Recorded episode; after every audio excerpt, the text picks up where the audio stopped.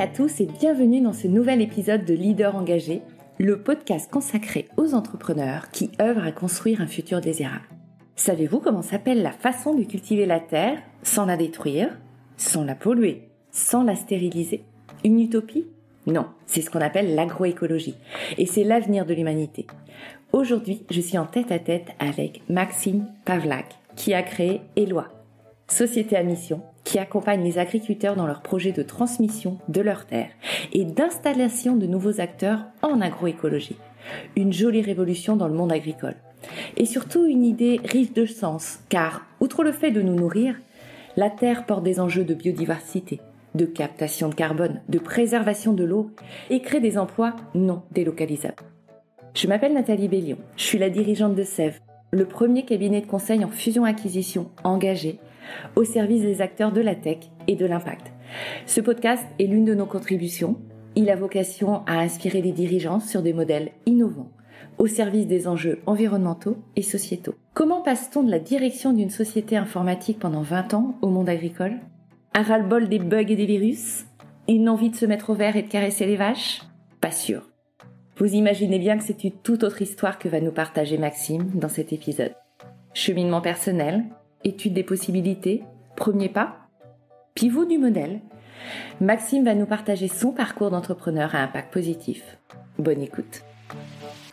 Bonjour Maxime. Bonjour Nathalie. Je suis ravie de passer ce moment avec toi. Est-ce que tu peux te présenter juste en, quelques mots pour démarrer cet échange? Oui, donc euh, moi j'ai 44 ans, euh, entrepreneur depuis même avant ma sortie de l'école, donc euh, c'est vraiment ce que j'aime faire.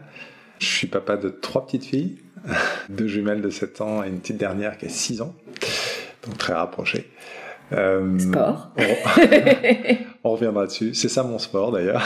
et, donc, euh, oui, cofondateur de Eloi après avoir effectivement passé une vingtaine d'années dans l'informatique, dans l'édition de logiciels, de structures que j'ai revendues et euh, avec l'envie de passer sur l'impact derrière. On rentrera en détail justement sur cette envie et ce qui te l'a amené. Avant ça, on va faire un petit retour en arrière et on va recommencer au moment de tes études.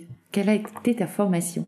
Je suis ingénieur généraliste à Centrale Lille, voilà, et j'avais choisi d'ailleurs cette école justement pour son côté euh, généraliste après avoir fait une prépa ingénieur, mais euh, en me disant bah, j'ai envie de créer une entreprise, donc euh, je vais pas prendre quelque chose de trop précis, voilà, et rester dans la possibilité d'avoir aussi pas que des cours de sciences, mais un peu d'éco, un peu de voilà, et ce qui ce qui m'était offert là-bas.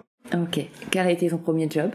Premier job, bah, créer mon entreprise. Donc, euh, en deuxième année de l'école, euh, de mon école d'ingé, j'ai cofondé avec mon, mon frère qui est euh, doctorant en informatique. Donc, en fait, c'est comme ça que je suis tombé dans l'informatique au départ. Une première entreprise qui était un éditeur de logiciels. Euh, il faisait quoi ce logiciel?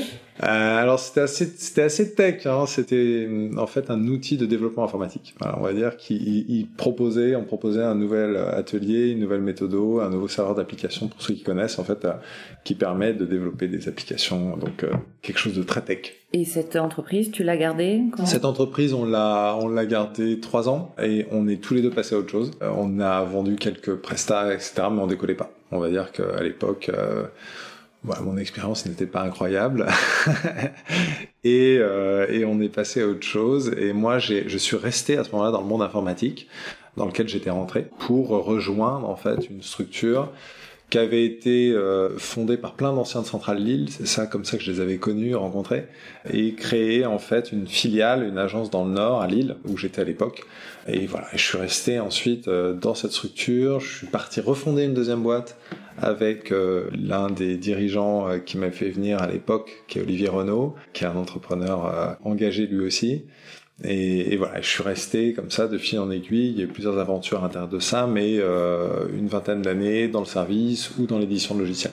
Jusqu'à eh bien, jusqu'à ce que, en fait, ma dernière aventure là-dessus, c'est euh, une boîte qu'on a vendue à un groupe allemand, qui est très bien. Euh, J'ai gardé la présidence de la structure française. Euh, au sein d'un groupe désormais. Par ailleurs, j'ai eu une prise de conscience et un cheminement personnel. Donc, euh, prise de conscience euh, tout d'abord environnementale, je dirais que ça a commencé par climatique. Hein, une conf de Jean Covici il y a maintenant pas mal d'années. Je saurais plus dire, mais il n'était pas encore très connu. Voilà, On va dire que en live ou en vidéo En live? En live, ouais, une, une conf dans, dans le cadre d'un événement informatique. Et il l'avait invité en speaker et il nous a fait son son pitch qu'on retrouve maintenant, enfin aujourd'hui dans la BD, euh, etc. C'est, un monde sans fin. voilà. Sinon, je mettrai les références en bas du podcast. Euh, super BD pour euh, pour rentrer dedans, en fait, et, et beaucoup de prise de conscience Exactement. Voilà. Et moi, je suis, je suis tombé de ma chaise à ce moment-là. Et puis ensuite, j'ai creusé et, et j'ai eu l'envie de, de retenter une aventure entrepreneuriale parce que là où j'étais maintenant dans un groupe et j'étais plus l'entrepreneur euh, des débuts, quoi, ça ronronnait, j'avais envie de me relancer et je me suis dit qu'il y avait une seule chose à faire, c'était de, euh, de, de, faire une, une, entreprise qui aurait de l'impact. Voilà. Donc, euh, cette prise de conscience initiale, elle vient, elle vient de là. Est-ce que tu as approfondi une fois que euh, tu as cette conférence, je sais pas, tu as lu, tu as consulté, tu t'es entouré euh, pour approfondir cette prise de conscience ou, ou ça suffit? C'est finalement. Euh, Bien sûr, j'ai approfondi. C'était euh, la première graine. Voilà, c'est pour ça que je, je mentionne ce moment-là. Euh, ensuite, euh, oui, on approfondit. Puis plus on approfondit, plus on. c'est ça. plus on se dit qu'il faut y aller. Et j'ai aussi approfondi en me rendant compte que c'était pas que climatique, mais que c'était environnemental au sens large et social, et qu'il y avait en fait tout ça qui était lié, cette crise, alors on l'appelle crise, mais c'est au-delà de ça, en fait, il y a une, il y a une question de, de, de survie hein, de, qui est pour la première fois euh, qui est posée à, à l'humanité et, et, la question euh, fondamentale n'est pas que climatique voilà donc il y a plein d'aspects à ça. Euh, donc oui j'ai creusé j'ai creusé aussi pour pour trouver dans quel domaine ça valait ça avait du sens d'agir pour nos auditeurs qui auraient envie euh, d'aller creuser, donc il y, y a, les vidéos de, de Jean-Marc, ça c'est facile à trouver, mais tu as d'autres sources qui étaient intéressantes, qui pourraient être partager à, dans le cadre de ce podcast pour justement prendre conscience que derrière cette information sur oui, un réchauffement climatique, mais mm. c'est un enjeu de survie. Mm. Et ça, dans les médias tels que c'est partagé aujourd'hui, je trouve qu'on n'est pas là. Je trouve qu'on reste sur la pointe de l'iceberg dans la, dans la communication et c'est quand on va investiguer à titre personnel, souvent dans différentes lectures, qu'on qu'on prend conscience effectivement que c'est même systémique, qu'il y a toutes ces limites planétaires et que c'est pas climatique effectivement, les fondements de la, biodiversité, le manque de ressources et notamment d'eau et, et, mmh. etc. Et de matières premières. Et tout. Exactement. Pour citer dans le désordre, hein, évidemment la fresque du climat pour ceux qui l'ont pas faite et d'autres fresques aussi mmh. qui, peuvent être intéressantes. Euh, il y en a une de l'Agrialim qui est bien aussi, euh, fresque Agrialim. Là, euh, je rejoins moi la convention des entreprises pour le mmh. climat. Donc je l'ai pas encore faite, mais j'en parle déjà parce que moi j'ai vu les gens qui l'ont fait et donc je vois à quel point c'est transformant. Euh, donc euh, là-dessus, alors par contre c'est un petit peu impliquant aussi, mais voilà, je pense qu'il faut euh, euh, ça permet quand même de manière assez condensée d'avoir une prise de conscience vraiment euh, profonde. Je me permets de glisser que moi j'ai commandé en fait le livre euh, La restitution de la première CEC. C'est très riche d'enseignements. Oui. J'invite aussi en fait les dirigeants à se, se le procurer. Il est disponible en, en ligne. Et c'est une première étape. Et surtout, ce qui est intéressant, c'est que chaque dirigeant a partagé sa feuille de route. Donc ça donne vraiment une ouverture et ça montre le champ des possibles dans différents métiers. Même ceux qu'on pense les plus difficiles à bouger. Ouais, ça aussi je l'ai lu. Bien sûr, les synthèses des rapports du GIEC. Quand on commence à s'intéresser à ces sujets-là, on, il y a un moment où on se dit bon allez faut faut, faut, faut se le faire. Surtout avec l'ingénieur que tu es on va les creuser. Voilà. Bon voilà ça fait déjà pas mal de choses. Il y, en a d'autres hein, mais voilà c'est c'est une manière d'élargir. Et c'est très important parce qu'en fait, euh, on voit que notre cerveau, ayant du mal à accepter euh, l'information, quelques mois après s'être pris une petite claque euh, sur le sujet et sortir d'une conf ou d'une lecture ou d'une formation même un peu plus approfondie, où on a compris plein de choses et on a vraiment du coup euh, une conscience forte de ces enjeux. Euh, il y a quelque chose chez nous euh, qui fait que en fait on, gomme progressivement le problème. alors il y a un réflexe de survie, c'est tellement in inacceptable que on a du mal à le croire. Euh, il y a un sujet de positivisme euh, que bon en fait on va trouver des solutions. Euh, finalement, si je regarde pas le problème, ça va se résoudre tout seul. Voilà. Et puis il y a aussi un petit peu de, sujet de je sais pas comment passer à l'action. Donc en fait, voilà, j'ai compris le problème, mais en fait, je sais pas comment passer à l'action. Ça peut être, mais de toute façon, c'est la faute des Chinois et des Américains. Donc enfin bon. Et quand ils font rien, ça sert à rien que je fasse quelque chose. Voilà. Donc en fait, il y a, y a, plein de, de, de raisons, je dirais, de blessures en fait en nous parce que ça ça vient d'une sorte de pour moi hein, de blessure euh, quasi spirituelle en fait c'est-à-dire que pourquoi est-ce qu'on ne croit pas en notre capacité d'agir collectivement? En fait, euh, c'est une question assez fondamentale qu'on peut se poser. Et ben, là, notre seule chance de s'en sortir, en fait, c'est que tout le monde agisse. En fait, on peut pas s'attendre hein, les uns les autres. Donc, euh, toutes ces excuses-là, ça fonctionne pas. Et pourtant, on les a. Quoi. Mon point, c'est qu'en fait, euh, c'est une conversion au sens étymologique du terme, c'est-à-dire que c'est un changement de direction profond et intime, parce qu'on vit aussi dans une culture, etc. Et que ce changement de direction-là nécessite, en fait, comme tout changement profond qu'on essaie d'opérer en soi dans ses habitudes, son mode de vie, etc., nécessite en fait qu'on y revienne. Ça se fait pas en un, en un claquement de doigts. Voilà, c'est pas juste une immersion pendant un week-end ou autre. Il faut rappeler au cerveau effectivement régulièrement le sujet et qu'il fasse pas trop son travail de saboteur et de dire tout va bien et, et continue euh, as usual. C'est ça. Prise de conscience. Et après, toi, t'en fais quoi? C'est éco-anxiété ou tout de suite tu dis, je peux faire un truc? Parce que tu as, l'esprit d'entrepreneur. Euh. Oui, c'est ça, ouais. L'éco-anxiété, euh, oui, un petit peu en parallèle, mais pas de manière euh, grave, on va dire. Je vois d'autres gens ouais, qui, qui, sont très profondément ébranlés. Je le suis un peu, mais alors il y y a, deux aspects. Il y a l'aspect entrepreneur, donc je vais agir, je vais me mettre en mouvement, et ensuite il y a plus un cheminement personnel, qui est la question de qu'est-ce qu'on va faire en fait de cette crise et de cette situation.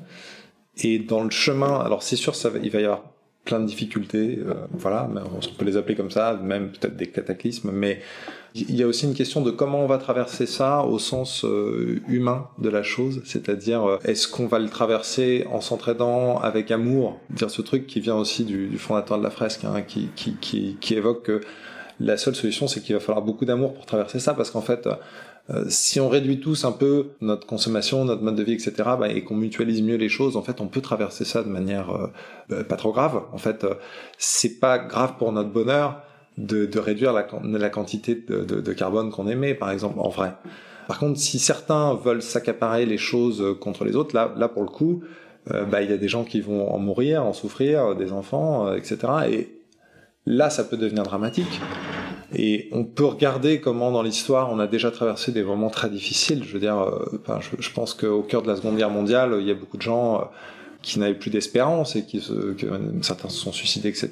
Quand j'ai lu le livre sur une femme à Berlin, qui est une femme qui a été, euh, qui, qui vit la conquête de Berlin par les Russes, et, qui, et toutes les femmes se font violer de manière très régulière, c'est des moments qui sont vraiment désespérants, mais on voit comment la résilience peut permettre de traverser ça et de sortir de ça et comment on traverse ces moments difficiles, je me suis dit qu'en fait, par rapport à cette femme-là, probablement que pour un occidental comme nous, le réchauffement climatique, c'est pas grand-chose, à condition qu'on n'en fasse pas des guerres, euh, qu'on n'en fasse pas, voilà, et que parce que là, ça devient vraiment horrible en fait.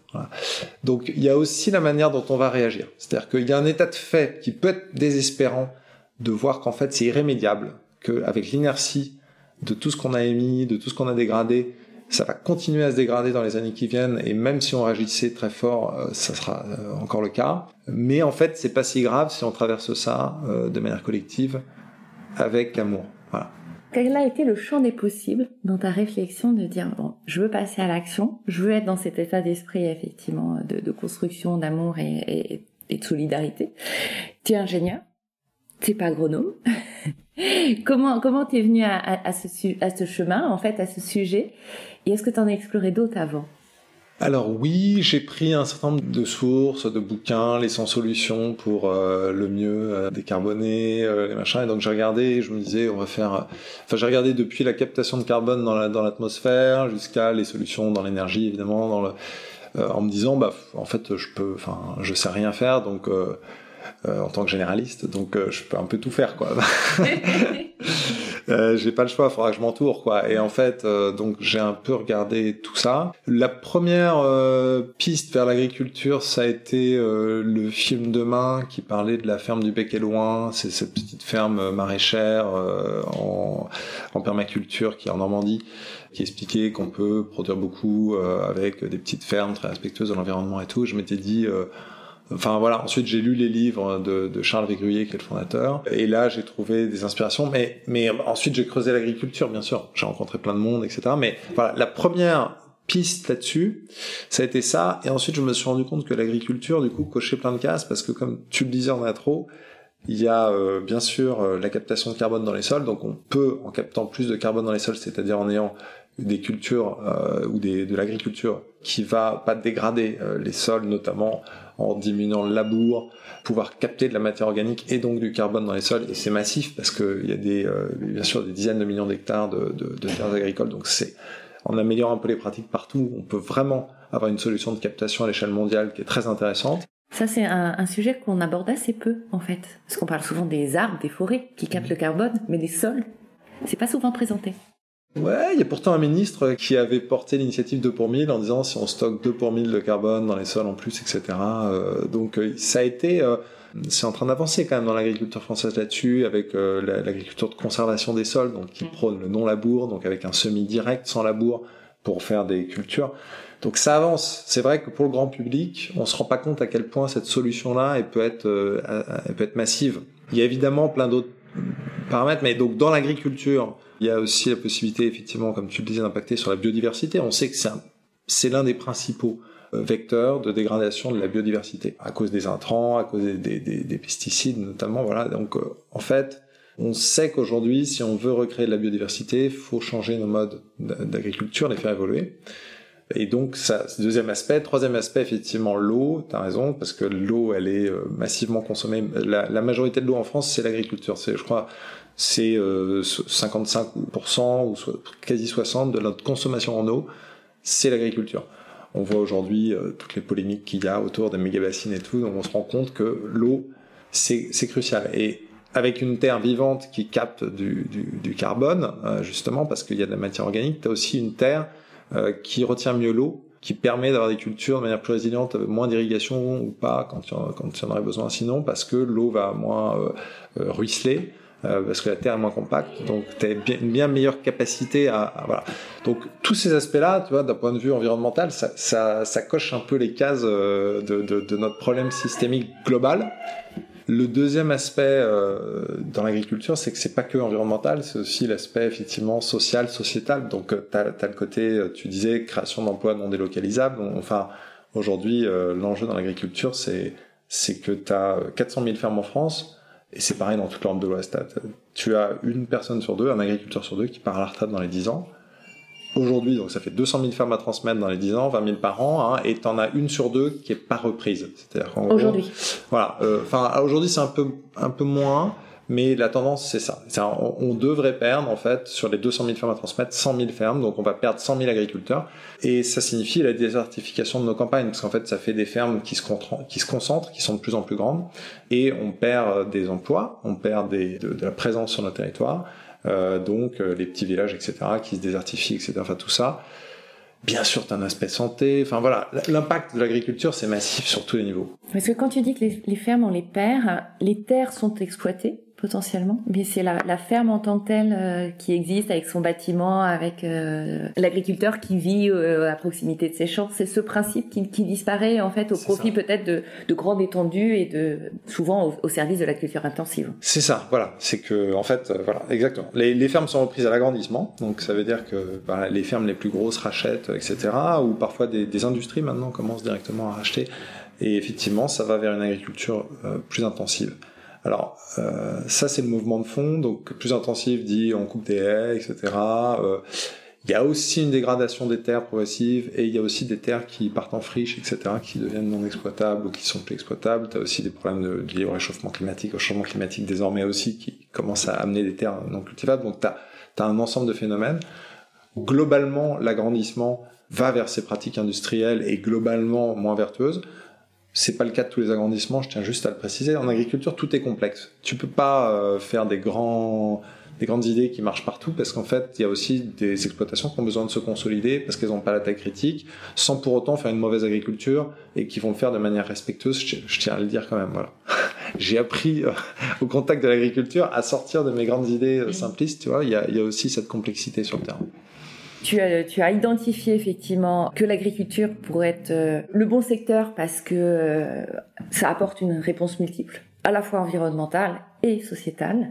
Mais une fois qu'on a posé ça, t'es toujours pas agriculteur, tu commences par quoi? Oui, alors déjà, euh, dans la mise en mouvement, si tu veux, moi je me pose ces questions un peu chez moi euh, le soir et le week-end. Je pose toujours. Là, tu continues à travailler quand tu réfléchis à ça? Dans mon ancienne boîte, euh, je suis bien tranquille, euh, bien payé, bien peinard. Et en fait, la, la, la, question à un moment donné de se lancer, c'est-à-dire de tout plaquer pour remonter une boîte. Je précise que j'avais vendu ma boîte, mais j'avais pas non plus euh, 100 millions d'euros, donc j'ai mis un apport qui m'a permis d'acheter mon appart, mais c'est pas non plus. Euh, j'ai de quoi en fait me lancer en me disant, euh, j'avais pas de chômage parce que j'étais déjà président et tout, donc je, je, peux me lancer en me disant j'ai 24 mois pour financer mon truc, pas beaucoup plus que ça. Donc à un moment donné, il faut sauter le pas et on se met en risque, quoi. On se met en risque. Et on met en risque la famille. Et on met en risque la famille et donc euh, et les trois enfants parce que donc euh, j'en ai trois en bas âge et tout. Et là en fait à ce moment-là, euh, on a une troisième petite fille donc euh, qui qui est née euh, pas longtemps avant. Et on sait qu'elle est en fait handicapée, qu'elle a, un, qu'elle a une anomalie génétique sur le chromosome 15 qui s'appelle DUP15Q. On découvre ça après la naissance en fait, donc euh, à 9 mois euh, elle fait une crise d'épilepsie en fait. On, voyait déjà qu'elle souriait pas trop, qu'elle regardait pas trop, donc euh, il y avait un, il y avait un doute mais rien de confirmé. Puis elle fait une crise d'épilepsie. On croit qu'en fait euh, elle va mourir. En fait la première fois on sait pas. Un bébé qui, qui, qui perd connaissance, qui arrête de respirer. T'imagines un peu la scène. Et en fait après donc elle va à l'hôpital. On nous dit que c'est une crise d'épilepsie. Elle continue à en faire. On part dans un long parcours euh, à Necker d'analyse, de, de, de, compréhension de ce que c'est. Il lance des analyses génétiques en fait, et euh, neuf mois plus tard, on a le diagnostic que c'est cette euh, anomalie-là. Et là, j'étais en pleine réflexion de ce truc-là, tu vois. Quand tu apprends ça, évidemment, il y a, y, a, y a un sujet là encore plus de, sécurité pour ta famille, parce fait, évidemment, tu pourrais au contraire te recentrer sur ta famille et te dire mais mon projet, euh, j'abandonne. Enfin, je veux dire, ma famille, elle a besoin de moi là. Euh... Forcément. Et il faut pas que je casse le truc et au contraire. Euh... Voilà. Donc t'as as forcément cette partie-là de toi qui te dit qui te dit ça, de toi et de ta femme. Hein, mm. Et puis de l'autre côté, en fait, c'est beaucoup plus transformatif que ça en profondeur. Et moi, je, je parle aussi beaucoup de, de de la transformation positive que provoque la, la, le fait de côtoyer la vulnérabilité au sens large. Ça peut être d'aller voir les personnes pauvres dans toutes les dimensions. Euh, mais là, bah, on l'a on l'a eu euh, à domicile et puis sans, sans, sans le demander, mais le cadeau de ça, en fait, c'est que tu prends conscience, en fait, à travers ton enfant, euh, de la vulnérabilité, de ta vulnérabilité déjà, et tu te connectes, en fait, euh, de manière beaucoup plus concrète aux personnes vulnérables, parce que tu fais un peu partie du club. C'est-à-dire que tu passes de euh, je suis euh, 4 sub, dirigeant d'entreprise, machin, etc., qui essaye de pas être totalement égoïste et qui donc regarde un peu ce qui se passe autour de lui et aimerait bien aider, à quelqu'un qui quelque part fait un peu partie du club des gens qui sont directement touchés par la vulnérabilité. Et spoiler, mais on le sera tous un jour parce que voilà, en vieillissant et on, y passera tous, mais mais plus ou moins tard. Et donc cette prise de conscience, moi, avec elle, elle me permet d'être en contact et, en lien avec les gens quelque part qui souffrent dans le monde. Tu te, sens plus connecté. T'as aussi envie de te mettre en mouvement parce qu'en fait, les, premières victimes, on le dit pas assez souvent, de la crise climatique, c'est les plus fragiles. Voilà, c'est évidemment les les femmes, les enfants et les pays. Euh... Alors voilà, les femmes, ouais, mais les pays les plus exposés, c'est pas nous les pays occidentaux. D'ailleurs, il est, il est assez vraisemblable qu'on qu'on s'en sorte pas si mal dans l'équation, enfin sauf guerre, machin, etc. Mais voilà, on voit qu'on a les moyens de, de, de, de survivre pas, pas, pas, trop mal, mais les plus touchés déjà aujourd'hui, les petits agriculteurs qui doivent laisser leurs terres parce qu'ils peuvent plus les exploiter et qui doivent euh, migrer, etc. C'est déjà les plus fragiles, quoi. Bref, j'avais conscience de ce truc-là, c'est-à-dire que, ok, en aidant sur ce sujet climatique, c'est aussi social, c'est aussi, euh, voilà. Et là, en fait, je me retrouvais en me disant, bah, ok, je fais aussi partie de, de ce club-là, je le ressens dans ma chair, quoi. Et euh, donc, je dois me mettre en mouvement. Ça n'a pas été ce, ce truc-là de il faut plus de sécurité qui a pris le dessus, c'est plutôt le côté de je suis connecté, donc j'y vais. C'est très fort ce que tu es en train de partager. Parce que la majorité aurait peut-être été justement sur la sécurité. On bouge rien, on, euh, voilà, on se concentre uniquement sur. Et là, tu dis non, en fait, on fait partie euh, du club, voilà, de ceux qui sont vulnérables, et, je veux aider, euh, je veux faire partie de, ceux qui aideront demain justement ces personnes vulnérables. C'est ça. Pas celles qui dégradent ou qui, qui, qui contribuent à, à, rendre encore plus de personnes vulnérables finalement. Voilà, exactement. Et donc pour, pour te donner une idée, c'est le soir où on a eu le diagnostic. Alors on savait qu'un truc n'allait pas parce que ça faisait neuf mois qu'on attendait le résultat du diagnostic et tout, qu'elle était sous médicaments assez lourds. Mais euh, on n'avait pas le diagnostic, donc on pouvait se dire euh, c'est euh, peut-être ça va se soigner quoi. Et en fait, le soir du diagnostic, je me suis levé en pleine nuit pour faire le business plan des lois. Donc j'avais évidemment, avant de faire le business plan, j'avais l'idée, j'avais, je me disais l'agriculture c'est intéressant, j'avais un peu une idée de modèle évidemment, ça, ça m'est pas venu la nuit, donc euh, voilà, mais j'avais pas vraiment franchi le pas de me dire ça y est, je, j'y vais, je me lance, je quitte ma boîte, je file le business plan, j'y vais, je cherche des fonds, je me lance. Et donc c'est venu vraiment le soir, en pleine nuit, je prends mon ordi, je me mets dans la cuisine, et puis euh, voilà, je, je, raconte souvent cette scène parce que le lendemain, évidemment, ma femme, elle me trouve à 7 heures quand elle se lève, elle me trouve dans la cuisine, euh, en caleçon avec 12 cafés, en train de faire mon truc, et elle me dit, mais qu'est-ce que tu fous? On vient d'apprendre le diagnostic de notre fille. Et je lui dis, bah voilà, je fais le business plan, je quitte l'informatique, je me lance euh, dans l'agriculture, c'est super, euh, ça va s'appeler Eloi, euh, ça va cartonner. et elle, elle, évidemment, ça faisait un peu beaucoup, quoi, les le diagnostic, le, le, mari qui, qui décide de quitter l'informatique pour se lancer dans l'agriculture, voilà. Donc ça a été pas évident pour elle, mais bon, elle m'a soutenu. Et puis cette, cette question de on veut toujours plus de sécurité, qui est un peu le truc qui, qui amène le monde à, à, partir dans des délires pas possibles parce que justement euh, on en veut toujours plus et et ben en fait euh, ce truc là quand on post-rationalise un peu ça ça va moi je suis diplômé central Lille euh, si jamais mon truc ça foire ok j'aurais flingué nos économies mais euh, je pourrais retrouver un job. Et, et franchement la probabilité que j'en trouve pas est, est, nulle quoi. Enfin quitte à faire des sacrifices. Enfin tu vois si tu pousses un peu le truc le scénario du pire. Voilà. Est-ce que je suis vraiment en danger? En fait non quoi et donc, faut arrêter aussi de, de se surprotéger de partout, quoi, parce qu'en fait, euh, c'est ça qui amène les gens à vouloir euh, euh, toujours plus. Ou à pas bouger. Ou à pas bouger. Et donc, ta femme, après le choc, a, a plutôt été soutenante, ou il a fallu que tu l'expliques, parce que ce qui est parfois difficile dans les couples, c'est qu'on n'a pas la même maturité sur les enjeux. Est-ce que tu as réussi à l'embarquer? Sur les enjeux climatiques, euh, enfin environnementaux et sociaux, on, on a même encore aujourd'hui toujours un petit décalage. Donc euh, voilà, mais euh, je... à ce moment-là, en fait, euh, elle, était effectivement moins, beaucoup moins embarquée que moi. Quand je lui ai dit je me lance là-dedans, enfin, elle m'a dit rétrospectivement que sur, le, la manière dont je lui pitchais à l'époque, elle y croyait pas trop. Et d'ailleurs, elle avait pas tort. mais ce qu'elle savait pas, c'est que, enfin, moi, j'avais déjà en tête que le truc était pas parfait, mais je, je me faisais confiance pour le faire évoluer, voilà. Mm. Et, et, donc, elle y croyait pas trop, et elle, s'est plus dit à ce moment-là, euh, c'est une lubie, ça va lui passer. Enfin, il, il, va présenter son truc, euh, personne va le suivre, et donc voilà. Et, et donc, ça l'a un peu aidé à, à se dire, c'est pas la peine que je me braque. Euh, on avait un peu, donc là, à ce moment-là, j'étais encore en poste à ce moment-là j'avais encore, on a de quoi parvenir entre le mm. moment où je démissionne et tout. Mm. J'ai pris quelques garanties avant, tu vois. Mon, mon pitch deck là de, de la boîte, je l'ai quand même testé un certain nombre de fois avant de réellement démissionner, quoi. Il y a un côté prudent quand même. ouais.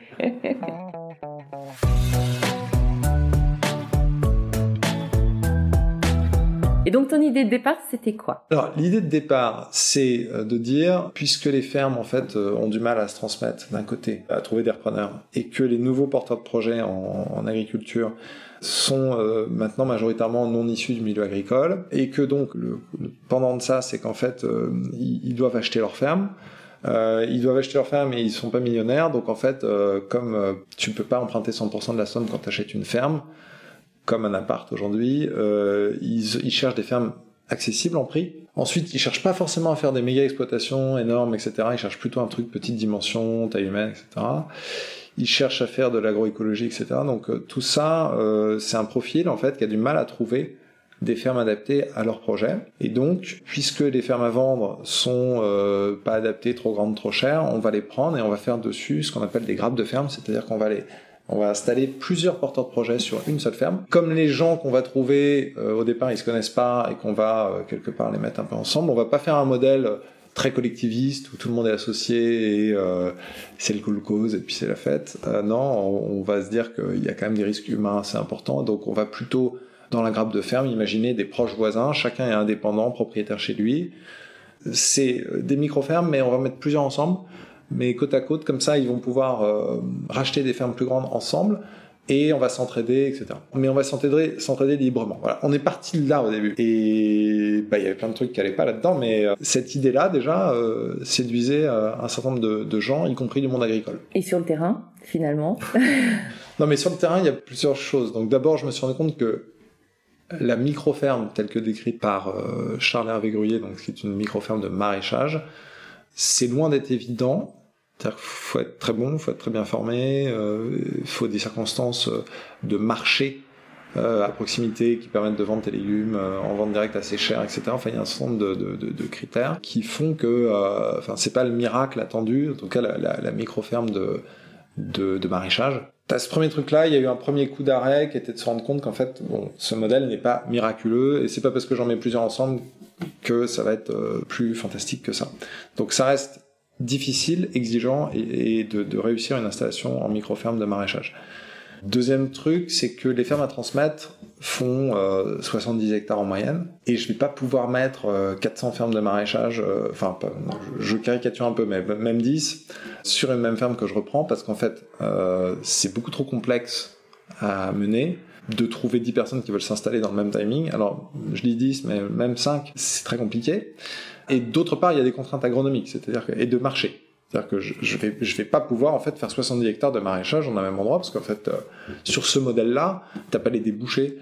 Et puis sur les terres, elles sont pas toutes cultivables de la bonne manière, elles ont pas toutes et il y a pas assez d'eau aussi parce qu'en fait pour faire du maraîchage, faut, faut, faut... bref. Donc en fait, euh, il y a plein de trucs qui allaient pas pour faire juste. entre, entre la théorie et la pratique, il y a eu ces écueils effectivement et découvrir qu'il y a quelques limites et, et que c'est pas si magique que ça. Par contre, on s'est rendu compte que le principe de la grappe de ferme, si c'était euh, de dire euh, on va prendre une ferme euh, et on va peut-être installer deux agriculteurs déjà, tu vois, pour prendre le...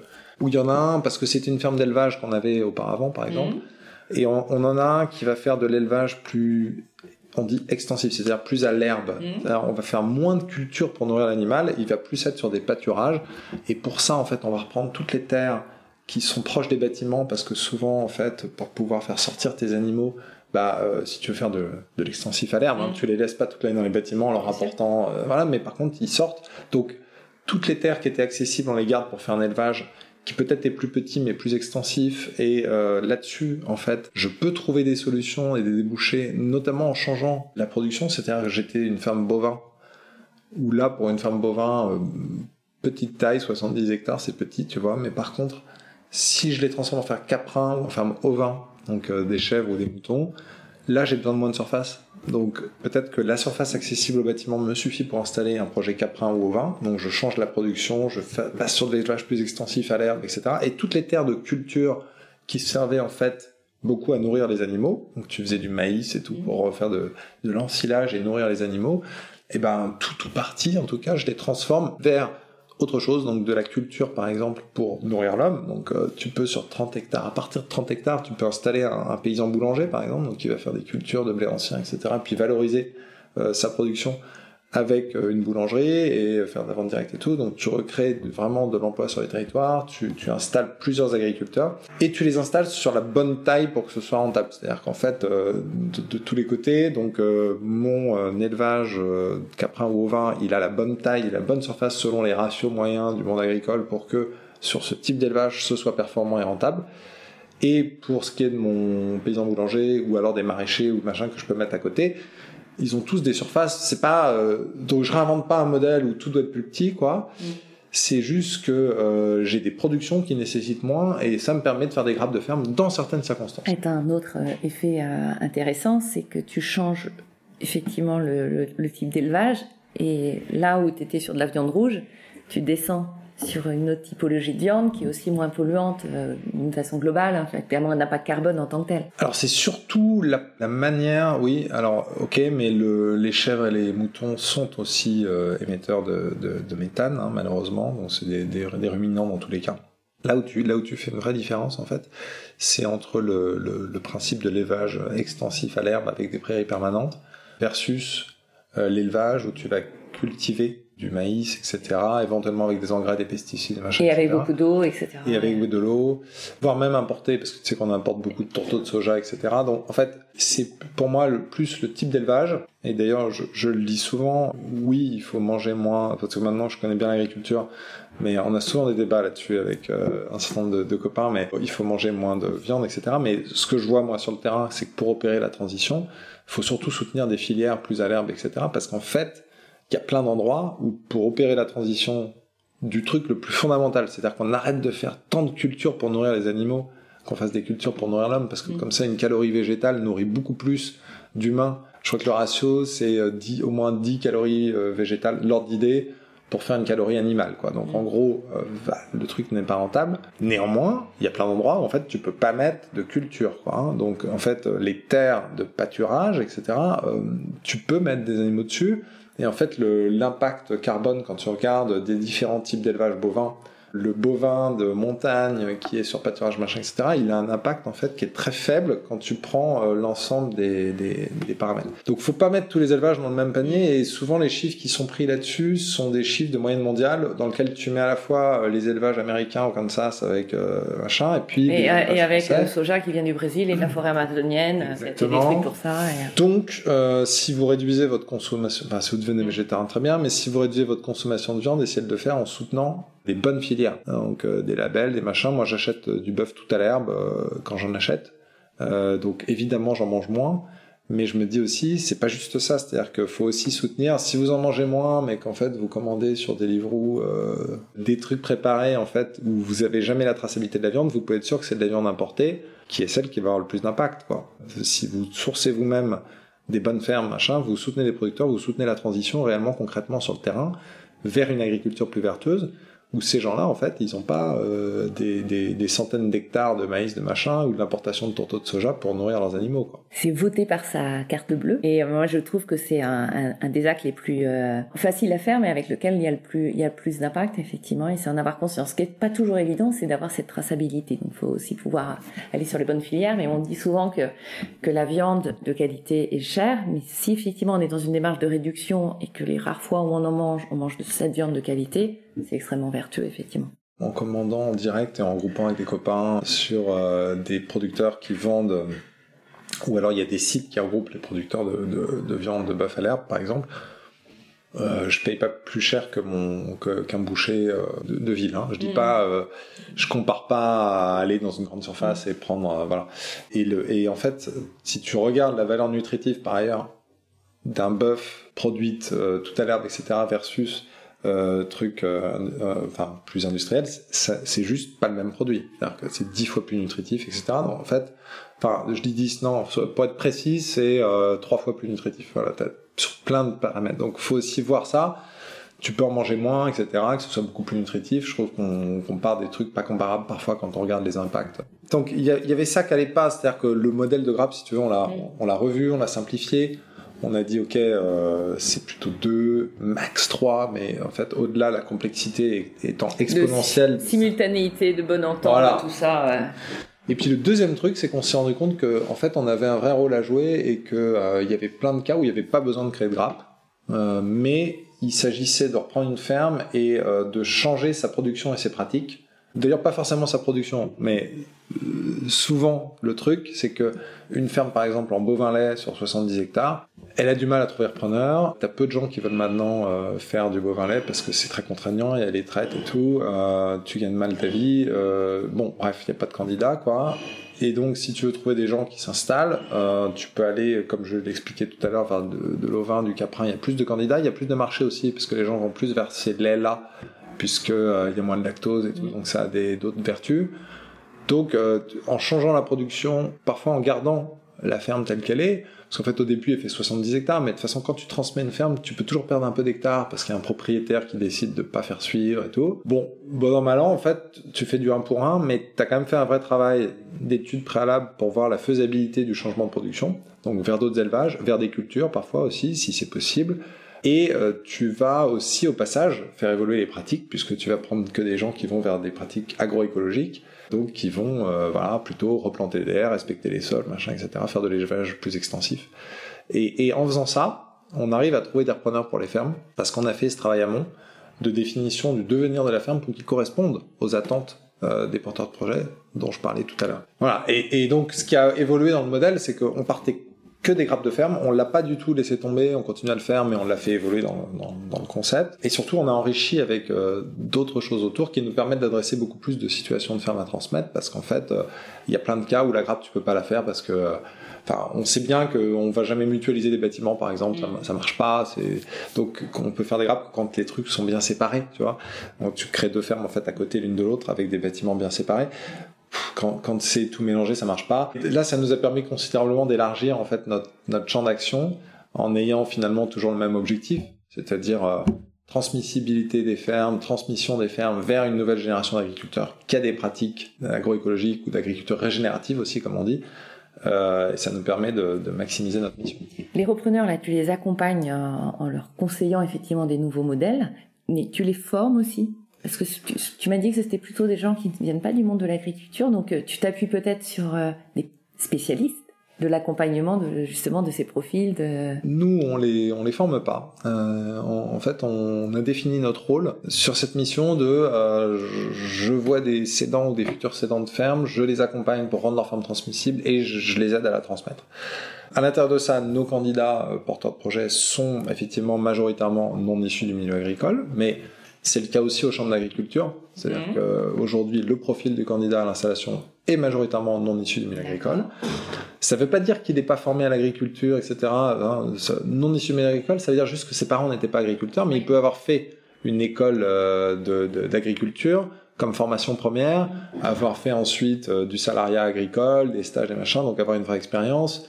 Tu as aussi des gens en reconversion, mais c'est pas la majorité. Voilà. Et eux, euh, en reconversion, peuvent être aussi un public. Mmh qui est moins formé. Euh, donc, faut pas dire non issu agricole égale, égale reconversion. Oui, oui, mais c'était bien de le reformuler parce que c'est comme ça que je l'avais compris au départ, mais ce qui veut dire qu'en fait, ils, ils n'ont pas l'héritage de la ferme familiale. C'est pour ça qu'ils ont besoin d'aller chercher des fermes. Le fait qu'ils soient non issus du milieu agricole. Exactement. Ça veut dire aussi qu'ils ils ont quand même besoin de formation, d'expérience et d'accompagnement malgré tout parce que quand tu es sur ta ferme familiale et que tu apprends pendant, euh, à côté de, de, de, ton père euh, et que tu la reprends, t'es beaucoup plus accompagné que quand euh, tu reprends une ferme, même si, comme bien même, tu as une formation agricole. Et donc, euh, juste pour mm. répondre à ta question, nous, nous on le fait pas parce que il y a tout un écosystème qui est chargé de le faire. Et euh, cet écosystème, si tu veux, c'est les champs d'agriculture, mais aussi tout un tissu associatif, y compris spécialisé dans l'accueil de néo-ruraux qui n'ont pas de formation ou qui veulent se reconvertir, etc. Donc en fait, tout ça existe déjà à différents niveaux. Et c'est pas notre créneau et on préférait travailler avec euh, ces acteurs euh, qui existent déjà et donc s'assurer que les gens qu'on installe sont formés, ont suivi les cursus, sont accompagnés par des tiers pour que leur projet ait toutes les chances de réussite, plutôt que de se dire on va empiler nous-mêmes une nouvelle couche euh, et essayer de tout assumer en fait. Voilà, donc on garde notre place dans un écosystème qui est assez euh, complexe, assez riche, un peu verrouillé parfois, et c'est important de pas marcher sur les plates-bandes de tout le monde aussi et d'apporter une vraie valeur ajoutée sur un truc précis, ce qu'on fait nous, plutôt que de vouloir euh, tout faire et tout résoudre. En fait. Oui, alors qu'il y a des gens qui sont là depuis longtemps et qui ont une vraie expertise sur, euh, sur différents sujets. Il y a un, intérêt euh, que j'ai vu à faire ce que tu es en train de faire, à faire ces rapprochements, c'est aussi le point de vue, le côté humain du cédant qui en fait quand il vend sa ferme avec euh, un plus grand et qu'on est juste dans une démarche d'extension, souvent ces bâtiments ne font pas partie de la vente et peut-être même que ces terres étaient louées plutôt que pour ils n'en étaient pas toujours propriétaires. Mmh. Alors que là, tu leur permets de vendre aussi le bâtiment et donc d'avoir une retraite et d'améliorer leur, leur suite en fait euh, après la cession. Oui, bien sûr, on n'a pas tiré le fil de ce qui se passe actuellement, mais quand on disait euh, tu as un agriculteur sur deux qui n'arrivera pas à vendre sa ferme à un jeune qui s'installe, en fait, souvent, ça veut dire qu'ils vont aller vers l'agrandissement subi. Pour faire simple, comment ça se passe, c'est que euh, il met sa vente, sa ferme en vente euh, et il trouve personne. Un an et demi plus tard, il est obligé de vendre parce qu'il est trop vieux, machin, il s'est blessé, ça marche plus, voilà. Et euh, les, les, les, voisins attendaient pour euh, récupérer les terres. Euh, ils se sont surtout pas positionnés avant. Et quand ils savent qu'il y a personne, boum, ils, ils proposent de racheter, mais que les terres, tu comprends, le bâtiment, machin, je veux pas. Donc effectivement, aujourd'hui, la valeur d'une ferme, c'est euh, les terres. C'est effectivement, généralement, l'agriculteur n'est pas propriétaire de toutes ses terres. Il a une partie des terres, mais il y en a d'autres qu'il loue. Donc il ne pourra vendre que ce qu'il a. Ensuite, il y a la maison, éventuellement, s'il y en a une. Donc ça, sur les terres et sur la maison, c'est des valeurs qui sont assez, assez euh, court du marché. C'est-à-dire que ça a une valeur de marché qui évolue dans le temps, voilà, mais comme l'immobilier, et en fait, euh, il n'y a pas de grosses variables d'ajustement là-dessus, parce que d'ailleurs, si tu essayes d'acheter ou de vendre des, terres trop chères, euh, la SAFER te tombe dessus, donc en fait, ça, c'est assez régulé. Et donc, ce qui fait la, variable d'ajustement d'une ferme, et ce qui permet à un agriculteur qui part à la retraite euh, de finir de rembourser ses emprunts et de pouvoir vivre un peu décemment, parce qu'il a une retraite euh, pas élevée, donc il faut qu'il complète, c'est aussi la valeur de ses bâtiments cette partie-là est la grosse variable d'ajustement. Et en effet, quand tu pars à l'agrandissement subi, dans plein de cas de figure, en fait, le bâtiment, personne ne te l'achète et il part à l'abandon. Et donc, euh, bah, c'est ça la désertification. Donc, euh, alors, souvent, ce qui se passe, c'est qu'ensuite les bâtiments sont rasés. Ça redonne un peu de valeur à la maison parce que la maison était au sein d'une ferme, elle l'est mm. plus. Donc, et ça devient une résidence secondaire ou je sais pas quoi, voilà. Donc, euh, c'est ça le mouvement qui se produit beaucoup. Donc euh, il peut se refaire un petit peu l'agriculteur, mais au final, euh, c'est une souffrance quand même psychologique très forte, financière. L'abandon de ses bêtes aussi, qui doit pas L'abandon de ses bêtes, mm. tout ça euh, fait que c'est pas positif et vertueux. Donc effectivement, quand on lui propose de, lui dire, bon, écoute, ta ferme telle qu'elle est, on va essayer, mais trouver un repreneur, c'est très compliqué, parce qu'en fait, Beauvais-les 70 hectares, il y en a plein, et il y a peu de candidats, et qu'on lui dit, bah, faudra peut-être changer la production pour aller vers du caprin, vers de l'ovin, vers autre chose il y a un petit deuil de se dire elle sera pas reprise exactement pareil, mais euh, il, y a, y a, aussi quand même une solution qui lui est apportée de dire bah, on va te trouver quelqu'un qui va pouvoir euh, racheter ta ferme à un prix euh, où il va valoriser les bâtiments agricoles parce qu'il va en faire quelque chose. il faudra faire un petit effort sur le prix, c'est-à-dire que nous souvent le prix qu'on est capable de proposer ce prix rationnel de reprise pour que le jeune qui s'installe en fait soit installé dans de bonnes conditions parce que c'est ça le truc. Combien il va pouvoir rembourser par mois? Avec la nouvelle activité qu'il va lancer. Donc ça, on fait ce travail avec lui, on lui explique. Il y a un business plan. Il y a quels investissements ils vont devoir être faits pour changer la production, combien ça va rapporter, combien décemment donc il peut payer, et donc ça, c'est ça qui fixe le prix de la ferme, et notamment des bâtiments agricoles, etc. Et, quand ils ont compris ça, en fait, beaucoup nous suivent. Il y en a qui disent euh, euh, j'attends, etc. Mais beaucoup nous suivent là-dessus. Et avec la complexité que je te cite en toile de fond, ce que je t'explique là, c'est les cas des gens qui travaillent avec nous. Tu as évidemment des situations où le foncier est tellement tendu, hein, donc tu as, as, des secteurs où les agriculteurs sont prêts quand même à mettre un prix sur les bâtiments pour racheter à l'agrandissement, tellement euh, les trucs sont rentables pour eux s'ils rachètent, donc euh, parce que les terres sont euh, super bonnes, parce qu'il y a une pression foncière dans le coin qui fait que tu as des secteurs où en fait nous on a du mal à aller agir. Nous on, va plutôt agir sur les secteurs de déprise agricole mm. où la situation c'est que tu as trop de vendeurs, pas assez de repreneurs, et si quelqu'un reprend les terres, oui, mais pas en mettant en plus un ticket pour acheter les bâtiments dont il n'a pas besoin. Quoi. Voilà. Donc tu as, as, quand même des situations variables sur le territoire le, champ d'action des lois de déprise agricole, c'est 70% euh, du territoire. Donc on a quand même de quoi faire. Comment tu t'es créé une crédibilité dans ce monde agricole dont tu n'étais pas issu? Tu as embauché des personnes euh, clés? Eh bien, on a pris du temps, on est allé avec humilité, on a rencontré les gens en essayant d'être à l'écoute, de pas venir en disant euh, salut les gars, c'est nous, on est, on, va vous expliquer comment ça marche parce qu'on est plus malin que vous. Non, le, et d'ailleurs, on enfin, on constate qu'on a fait pas mal d'erreurs mais je pense on est venu en disant des, des conneries là, si tu me permets le, mot, mais euh, sans être trop arrogant. Donc euh, ils nous ont pardonné quoi. Euh, ils, nous, ils, ont essayé parfois de nous expliquer, parfois pas. C'est-à-dire qu'ils nous, écoutent poliment, ils nous disent pas ce qui est foireux et puis ils nous, laissent nous planter quoi. Mais euh, déjà faut le faire évidemment avec humilité, avec écoute, sans vouloir donner des leçons, voilà. Et puis ensuite, oui, ensuite on s'est entouré de gens. alors ça, ça a pris un peu de temps parce qu'en fait quelque part, il a, d'abord fallu faire une sous-couche de crédibilité pour que les gens du monde agricole acceptent de nous rejoindre. Donc aujourd'hui, quand on recrute des gens qui viennent de la chambre d'agriculture, qui viennent de la SAFER, qui viennent de structures du monde agricole en fait assez compagnon sur rue, euh, c'est déjà parce que on a euh, une certaine euh, crédibilité maintenant dans le secteur euh, qui fait que bah ça leur paraît pertinent de nous rejoindre et donc ça ça vient renforcer. Mais au début, on n'avait pas les gens du monde agricole. On était euh, juste des, euh, Donc mon cofondateur François, lui, il, a fait HEC. Euh, il est aussi entrepreneur comme moi, dans un secteur qui n'a rien à voir avec l'agriculture. Il n'a pas non plus de background agricole, voilà. Et nos premières recrues, c'était des diplômés d'HEC, de l'ESSEC, de Centrale Paris. Donc en fait, on était plus en mode faut structurer un marché euh, complexe, euh, le digitaliser, le rendre accessible, etc., le fluidifier. Donc, euh, on a besoin de tête bien faite, polyvalente, etc. Mais et, et, et, en fait, le fait de recruter ensuite des, des gens du monde agricole, c'est ultra clé pour aller parler aux agriculteurs c'est-à-dire qu'on voit qu'entre même un jeune diplômé à la tête bien faite et un ancien agriculteur, euh, le taux de conversion de nos discussions, ça va être x4, quoi. Enfin bon, je, je donne des stats, il y a aussi les individus, évidemment, mais c'est certain que le, le, le, fait de savoir parler à un agriculteur de son milieu, c'est important. Et donc, c'est venu un peu après. Mais ça nous a pas empêché de nous lancer. Mais oui, non, mais ce que je trouve chouette dans ton aventure, le plâtre était pas complètement sec, mais tu y allais quand même.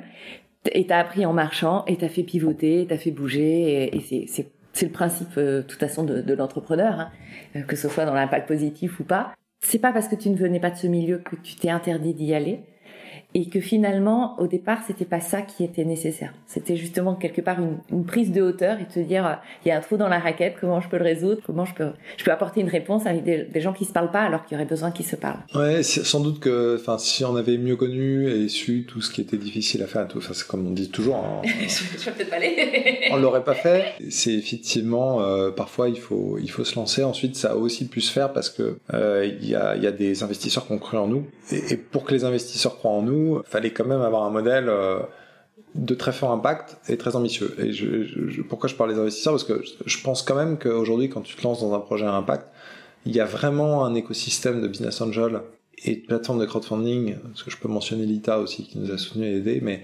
euh, en tout cas de, business angel qui sont des gens euh, entrepreneurs qui ont vendu leur boîte en gros, hein, le profil standard, et qui veulent investir dans l'impact. Et donc, quand tu leur dis euh, le monde agricole, euh, enfin, c'est clé, tu trouves des, des, business angels qui ont fait le même cheminement, qui eux euh, se demandent où est-ce qu'ils vont investir, qui ont fait le cheminement que j'ai fait, mmh. qui ont regardé les trucs, qui ont vu les films, qui ont lu les livres, et puis qui à un moment donné se disent ok, l'agriculture c'est clé.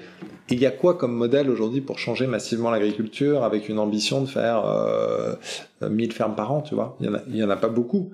Donc quand nous on vient avec cette, euh, cette ambition là ok, euh, le modèle il est complexe, ok, il y a plein de trucs euh, pour convaincre les agriculteurs de monde agricole et euh, on est certainement en train d'ajuster notre modèle en marchant, mais bah, on a besoin que ça advienne quoi. À quel moment tu les as sollicités, ces business angels? Très tôt, parce qu'en fait, quand j'ai quitté ma boîte, euh, je faisais mon pitch là la nuit, euh, c'était pour euh, aller lever des fonds, parce que je savais que moi Dès tout seul, ouais, moi tout seul, je pourrais pas. Donc j'avais le concept papier, si tu veux, de dire on va faire des grappes de ferme, et à partir de là, il fallait que je lève des fonds. Alors évidemment, ça a pris six mois pour structurer le truc et, et y arriver, mais dès, dès, le début, j'ai fait un tour, un, un, mix de love money, mais aussi de business angel dès le départ, qui ont cru au projet. Euh, qui permettait de, de, lever 600 000 euros pour lancer euh, le truc. Et c'est à ce moment-là que mon associé François m'a rejoint en même temps, euh, puisque c'est un des investisseurs qui nous a présenté. Et donc ça, c'était nécessaire pour me dire, euh, je suis pas tout seul à me lancer dans mon truc. Depuis, tu as ressollicité en fait d'autres investisseurs? Oui, depuis donc le plan c'était de faire ce tour d'amorçage comme on dit, puis mmh. ensuite une série A. Mmh. Euh, comme on n'était pas au plan initial comme prévu, euh, on a on a fait un bridge, donc c'était un petit tour intermédiaire qui permet d'aller jusqu'à la série A. Donc ce tour-là, c'était 600 000 euros à nouveau avec l'ITA qui était dans la boucle, mais aussi d'autres business angels. Et euh, là récemment, on a bouclé un tour de série A, donc on a levé donc en, plus de ce que je viens d'évoquer, donc 1,8 million en capital et là, on est en train de boucler 500 euh, 000 euros à la BPI en complément en dette. Voilà. Et c'est là que euh, Étienne Besançon, avec Constellation, est rentré euh, dans le capital. Exactement. Et donc, dans ce tour effectivement récent d'un million huit, Étienne et la société Constellation est rentrée. Donc là, c'est une histoire un peu atypique, quoi. Enfin, il y a, y, a, y a à la fois une rencontre humaine avec Étienne qui lui s'est mis en mouvement aussi avec la Convention des entreprises pour le climat. Donc c'est pour ça que je le cite comme un truc transformatif groupe d'IT euh, qui a déjà fait son pivot vers la mesure d'impact carbone, etc., mais enfin qui a priori n'avait pas de lien direct avec l'agriculture et qui décide d'aller vers le vers le régénératif en se disant mais comment je vais faire moi en tant que boîte euh, qui fait euh, de l'IT et du conseil pour régénérer vraiment? Et il décide avant de rencontrer Éloi de, de, de dire bah on va aller progressivement vers le monde agricole parce que c'est là qu'on peut vraiment régénérer et qui décide au final d'investir dans les lois donc en fait un groupe de tech qui fait sa mutation vers la mesure d'impact carbone, puis maintenant vers l'agriculture, euh, en investissant dans un truc très concret. Et en se disant aussi, bah, comme Eloi et on est au carrefour de l'installation des jeunes qui vont faire de l'agroécologie, on voit aussi passer pas mal de partenaires et de solutions dont ils peuvent avoir besoin. Donc l'un de nos rôles, c'est de les installer, mais aussi on les met en lien avec l'ensemble des, des parties prenantes dont ils pourraient avoir besoin pour leur installation. Comme on le disait tout à l'heure, ça peut être de la formation, mais il y a aussi des, des solutions euh, de conseil, des solutions techniques, des solutions machin. ils n'ont pas le temps de faire le tri de tout ça parce que c'est en pleine ébullition. Donc nous, on va passer toutes ces solutions. On sera en mesure aussi pour Constellation de voir les solutions qui marchent, qui marchent pas, s'il y a des, des, des, boîtes à, des solutions à développer en complément euh, en IT, en tech pour euh, aider les agriculteurs qui s'installent en agroécologie à, à, améliorer des trucs ou des boîtes à racheter, pourquoi pas. Donc on est aussi là un premier pas dans l'agriculture. La, dans peut-être ça rejoindra plus leur métier demain, tu vois, de, de tech et d'informatique, mais pour l'instant, voilà. Oui, c'était pour répondre à sa problématique de, de, régénératif, de reconnexion vivant, qui fait partie de l'approche effectivement globale de la CSC, mais d'une façon globale de l'entreprise régénérative, et qui pouvait pas faire en son sein. Il s'est dit, je vais aller chercher ailleurs, et comment effectivement je peux, je peux contribuer. Donc c'est une très belle histoire, et je vous invite à écouter le podcast euh, avec Étienne. Il lui explique tout son cheminement, toutes ses prises de conscience qui se sont faites à l'occasion d'une croissance externe. Donc c'est un, un, autre chemin, et vraiment euh, passionnant aussi à, explorer. Tu as finalement euh, constitué tout un écosystème, une communauté, je dirais même, de personnes qui euh, qui ont envie euh, de cheminer vers cette agroécologie. Comment, euh, au-delà du projet euh, des lois, tu, tu, tu, lui donnes vie ou comment tu vas lui donner vie demain? La communauté, euh, enfin, il y a, y a, différentes dimensions. Au sein des lois, nous, on anime une, une communauté de 2000 porteurs de projets maintenant qui mmh. veulent s'installer. C'est pas rien, 2000 Ouais, donc ça, et qui grandit assez vite. D'ailleurs, ça va être un peu plus maintenant. Mais donc, il y a cet, cet aspect-là. Ces gens-là, on veut les accompagner. On pourra probablement pas tous les installer. Mmh mais on commence aussi à leur proposer euh, des contenus, de l'aide, de la formation, etc., qui vient pas de nous encore une fois, mais qu'on sélectionne, qu'on aide et qu'on met en avant pour les accompagner, les aider et, et, contribuer à leur installation réussie demain, même si c'est pas nous qui le faisons. Au-delà des lois, moi, je, enfin, j'ai envie de faire rayonner cette, cette, histoire et cette aventure que des entreprises peuvent financer euh, des startups parce que cette histoire avec Constellation, elle est, elle est, elle est vraiment assez originale. Et euh, dans le monde du financement, c'est pas très classique quand les synergies comme ça sont pas ultra évidentes. Quoi. ensuite, des, synergies industrielles, bien sûr, ça existe, mais là, il y a, vraiment un côté qui est plus de j'investis dans une boîte pour régénérer, plus que pour créer des synergies industrielles. Et ça, c'est assez fou et c'est assez inspirant, je pense. Donc ça, je dois le faire rayonner. Et moi, j'ai une autre manière d'essayer de, créer une communauté et d'embarquer, c'est qu'en fait, j'ai pris la, la, responsabilité de la commission conversion écologique aux entrepreneurs et dirigeants chrétiens dont je fais partie. J'ai pas raconté dans mon, dans mon cheminement avec ma fille, etc. Il y a aussi eu euh, un cheminement spirituel pour moi. Euh, J'étais totalement athée, je me suis euh, complètement remis avec des, des, choses assez incroyables qui me sont arrivées. Et euh, dans, dans, ce chemin-là, donc j'ai rejoint les entrepreneurs et des gens chrétiens. C'est une assoce en fait de 3500 dirigeants, donc c'est assez gros. Ils ont créé récemment cette commission et le président du mouvement m'a appelé pour me proposer de prendre la présidence de cette commission, dont l'ambition c'est alors nous, on utilise voilà ce terme de conversion écologique que j'utilisais tout à l'heure, qui est de dire bah, il faut faire pivoter les gens pour qu'ils agissent dans leur business model, dans leur vie perso, euh, mais surtout dans leur business model, parce qu'en fait, c'est eux qui peuvent faire bouger les choses. Donc, euh, on est en train de construire un certain nombre de parcours, de formations, hein, pour que on en embarque un maximum. Donc, je, je peux faire rayonner comme ça aussi, et c'est génial, parce que quand on se sent un peu démuni face à la crise, c'est euh, cette prise de conscience, comment je vais agir, etc. Moi, je me doutais pas qu'en en me mettant en mouvement, en fait, j'aurais autant d'opportunités de faire bouger les choses et à grande échelle quoi quand même. Enfin je veux dire euh... donc je suis aussi partisan du chacun doit faire son petit pas et tout et il euh, n'y a pas besoin de tous euh, vouloir faire à grande échelle ou rien quoi parce que il faut que tout le monde bouge à titre perso son petit pas son petit chemin. Mais là c'est un podcast de dirigeants donc je pense qu'on a plus de gens qui ont des leviers et donc en se mettant en mouvement bah, on peut embarquer euh, effectivement ensuite un écosystème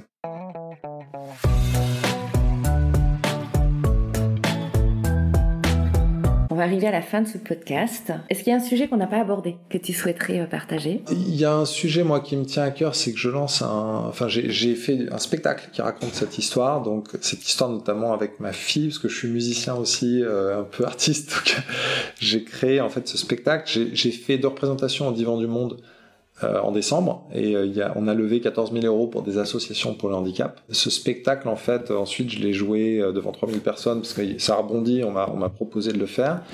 Et là, je suis en train de réfléchir à le monter pour pouvoir le jouer plus régulièrement à Paris, dans une salle parisienne, voilà. Donc ce sujet-là euh, me tient à cœur. L'idée, au fond, c'est d'aller euh, ensuite derrière financer des assos qui bah, soutiennent euh, des fondations, etc., qui agissent pour le handicap. Mais là, c'est aussi de partager, de changer les cœurs, c'est-à-dire changer le regard, la perception qu'on peut avoir du, du, handicap en racontant notre histoire Donc tu as à peu près moitié texte, moitié chanson, et euh, ça, ça, ça explique comment euh, ça nous a euh, vraiment, je dis nous parce que c'est familial, transformé, fait passer à l'action et fait comprendre plein de trucs, et en quoi c'est positif et, et, magnifique comme aventure. Il y a aussi de la souffrance et des difficultés. Hein. Je dis pas tout, tout n'est pas rose, mais, mais, mais, mais en tout cas, euh, ce chemin-là, c'est raconté. Et donc, un truc qui, est important pour moi, là, c'est de réussir à le, relancer dans de bonnes conditions. Donc, euh, je, regarde comment euh, certaines euh, structures pourraient avoir envie de sponsoriser ça. Donc, c'est une association qui développe le spectacle. Et donc, euh, si ça intéresse des dirigeants de se dire, voilà, je, veux agir pour le handicap, changer les regards, soutenir des assos qui vont, parce qu'on va lever des fonds avec ça, bah, c'est de, me contacter pour ça. Au sein de SEV, nous, on a inventé le concept de, des dons philanthropiques associés à chaque euh, opération de fusion-acquisition. Donc, euh, ton projet pourra être soumis euh, sur le prochain deal qu'on va, qu'on va organiser parce que je trouve que ça, permettrait de, de contribuer à, à, lui donner de l'aura et puis, pourquoi pas, le diffuser au sein des entreprises euh, ce spectacle et d'embarquer en fait les collaborateurs euh, dans votre histoire. Donc euh, il y a peut-être des je, choses. Je connaissais pas le principe du don philanthropique pendant les, les fusions-acquisitions, c'est un beau concept. voilà, ça fait partie des contributions qu'on a mis en place chez SEV, de même qu'on accompagne en fait les, les, dirigeants à qui on a fait gagner beaucoup d'argent et qu'on en souvent déjà beaucoup au moment où on fait les, les opérations de, de cession, de, on les incite à réinvestir l'argent pour soutenir justement des projets comme le tien, des projets à impact positif, à travers soit en direct, peut-être comme Constellation l'a fait euh, à, à, travers son entreprise Étienne, mais pourquoi pas en direct au niveau du dirigeant, soit à travers des fonds. Mais on s'est entouré de, de plein d'experts qui sont capables d'identifier ces belles, euh, ces belles pépites. Et euh, l'idée, c'est de permettre aux dirigeants qui ont envie de donner du sens finalement euh, à leur succès à réinvestir et pourquoi pas soutenir aussi humainement euh, ces dirigeants dans, dans leur projet. Donc, euh, mmh. ça fait partie effectivement des, des choses qu'on a mis en place. Trois petites dernières questions. Le nom des lois, pourquoi? Eloi, bah, c'est le saint patron des agriculteurs. Donc en fait, c'est aussi le saint patron des orfèvres, des mécaniciens, etc. Parce qu'il avait plein de casquettes et, et qu'il y a plus de métiers que de ça. Mais euh, voilà, c'est pour ça. Donc quand j'ai cherché ce, ce nom-là, effectivement, j'avais aussi ce cheminement spirituel et je m'étais dit euh, que j'allais là-dessus, euh, pas par prosélytisme, hein, mais euh, par cohérence et pour pas avoir à me cacher en fait euh, de, de ce que je suis de manière intégrale. De quoi tu es le plus fier? Ah, De mes filles. Certes, mais au-delà de ça, si tu fais un, une petite pause, alors je sais que c'est pas toujours évident de, de, de, un, de regarder en arrière et deux, euh, s'envoyer des petites fleurs, mais ou alors qu'est-ce qui fait vraiment vibrer ton cœur dans, dans, dans, dans ce que tu as fait en fait? Ce qui fait vibrer notre cœur euh, d'entrepreneur là sur cette aventure, c'est quand on a des, des jeunes qui, qui réussissent à s'installer, euh, de voir leur aventure, à quel point ils sont heureux de pouvoir se lancer là-dedans, tout en ayant de l'impact. Euh, je le dis souvent, mais c'est eux les vrais héros, hein, euh, ceux qui vont se lancer en agriculture aujourd'hui avec toutes les difficultés qu'on connaît. Eux aussi, c'est des entrepreneurs de fous euh, qu'il qui, faut mettre en avant. Mais quand on les aide à s'installer dans de bonnes conditions, euh, ça, ouais, c'est une vraie victoire de les voir. Et, voilà. Et mais, mais aussi les cédants qui sont heureux d'installer une nouvelle génération et que ces projets se fassent. Enfin voilà, c'est la dimension très très humaine. Ensuite, euh, la dimension de l'impact, euh, on, la mesure euh, dans le temps. Pour l'instant, je vibre moins parce que euh, il, il, faut un certain nombre d'années pour que l'impact soit à la hauteur d'un pourcentage significatif, tu vois. Et donc, euh, entre-temps, j'ai cette satisfaction très immédiate de voir le bonheur des gens. Euh, à chaque fois que je me retape une petite repasse là sur, euh, je vais me refaire la convention des entreprises pour le climat, donc je vais m'en prendre une, bonne baffe sur la situation, tu vois. De me dire que je suis déjà en mouvement et que j'agis tous les jours et que ce que je fais va dans le sens de répondre à ces enjeux. Ça, ça fait quand même du bien à l'éco-anxiété. Combien de, de fermes t'as pu transmettre? Depuis qu'Elo existe Alors, on est sur euh, 500 projets identifiés, euh, c'est-à-dire que des fermes identifiées, transmission en cours, avec lesquelles on pourrait travailler. On est sur une cinquantaine qu'on signe avec nous, et on est sur une dizaine qu'on aboutit. En fait, l'entonnoir est très long, mmh. parce que euh, entre le moment où tu euh, commences à travailler avec euh, une ferme et le moment où la ferme se transmet, c'est environ 18 mois faut t'imaginer un que, peu comme une session d'entreprise hein. un peu comme une session d'entreprise voilà. même quand tu veux vendre un appart il y a des il y a des étapes notariées machin mmh. et tout euh, banque euh, financement qui sont longues et qui en fait euh, sont pas mal de gens pas très pressés qui n'ont pas d'enjeu de délai Et donc, euh, tu ajoutes à ça dans le monde agricole la SAFER, la chambre d'agriculture, les machins, euh, l'autorisation d'exploiter. Enfin, tu as tout plein d'aspects techniques. Voilà. Et donc, en fait, nous, on a cette. C'était ça aussi dans nos levées de fonds qu'il fallait pouvoir expliquer. C'est que l'entonnoir, il est, il, est, il est, large là maintenant, mais il est long. Et donc, il, faut, il faut pouvoir financer ce délai entre le moment où on commence à travailler avec les gens et le moment où les transmissions se font. Dernière question, si tu avais un conseil pour des entrepreneurs qui auraient soit envie de créer une société à impact positif, soit bouger le moteur de leur propre entreprise, quel serait-il? De se former et puis de continuer à se former pour, euh, pour garder le cœur, euh, on va dire, euh, ouvert à à et en compréhension de, de, enjeux. Voilà, ça c'est le moteur sous-jacent. Et ensuite, bah, moi, le le, le conseil d'entrepreneur, euh, c'est que c'est faut vraiment euh, quand on se lance euh, avoir en tête que son son modèle on va le changer 25 fois. Il y a, il y a plein de fois où où en fait on est convaincu qu'on est une version tellement aboutie de son truc et que on a tellement honte de celle d'avant et on se dit mais comment j'ai pu mettre ça sur mon site ou avoir ce deck etc et on est convaincu que cette fois on a le bon, et puis six mois plus tard on se dit la même chose de, de celui qu'on est en train de faire, quoi. Et à l'instant T où on te dit ça, c'est très dur à entendre parce que tu es justement convaincu que ton truc est super. J'incite aussi les investisseurs à, à faire attention à, l'humain et à la capacité justement des entrepreneurs à, à comprendre ça. Parce que peut-être que le modèle qu'ils vont voir n'est pas parfait, mais qui regardent déjà l'impact potentiel de ce qu'ils sont en train de financer. Moi, j'ai beaucoup de gens qui m'ont dit, votre modèle est super, faut absolument que vous y arriviez, mais je peux pas suivre parce que euh, vous comprenez, euh, c'est trop compliqué, machin et tout. Euh, mais en fait, quand tu es investisseur, déjà, s'il faut que l'agriculture change parce que c'est vital, il y a quoi pour le faire et donc il faut que ça réussisse et donc il faut faire confiance à des gens qui vont avancer. Peut-être que leur truc est pas parfait etc mais le modèle ils vont le trouver ils vont et c'est ce, côté clé là de euh, la personne en qui t'investis euh, quand tu es euh... voilà. Et donc mettez ça en avant vous aussi en tant qu'entrepreneur vis-à-vis de vos investisseurs euh, faites comprendre ça euh, c'est très important si vous lancez sur l'impact de comprendre que l'un des trucs qui fera bouger toute une catégorie de, de business angel engagés c'est la dimension de l'impact que vous pouvez avoir. Quoi.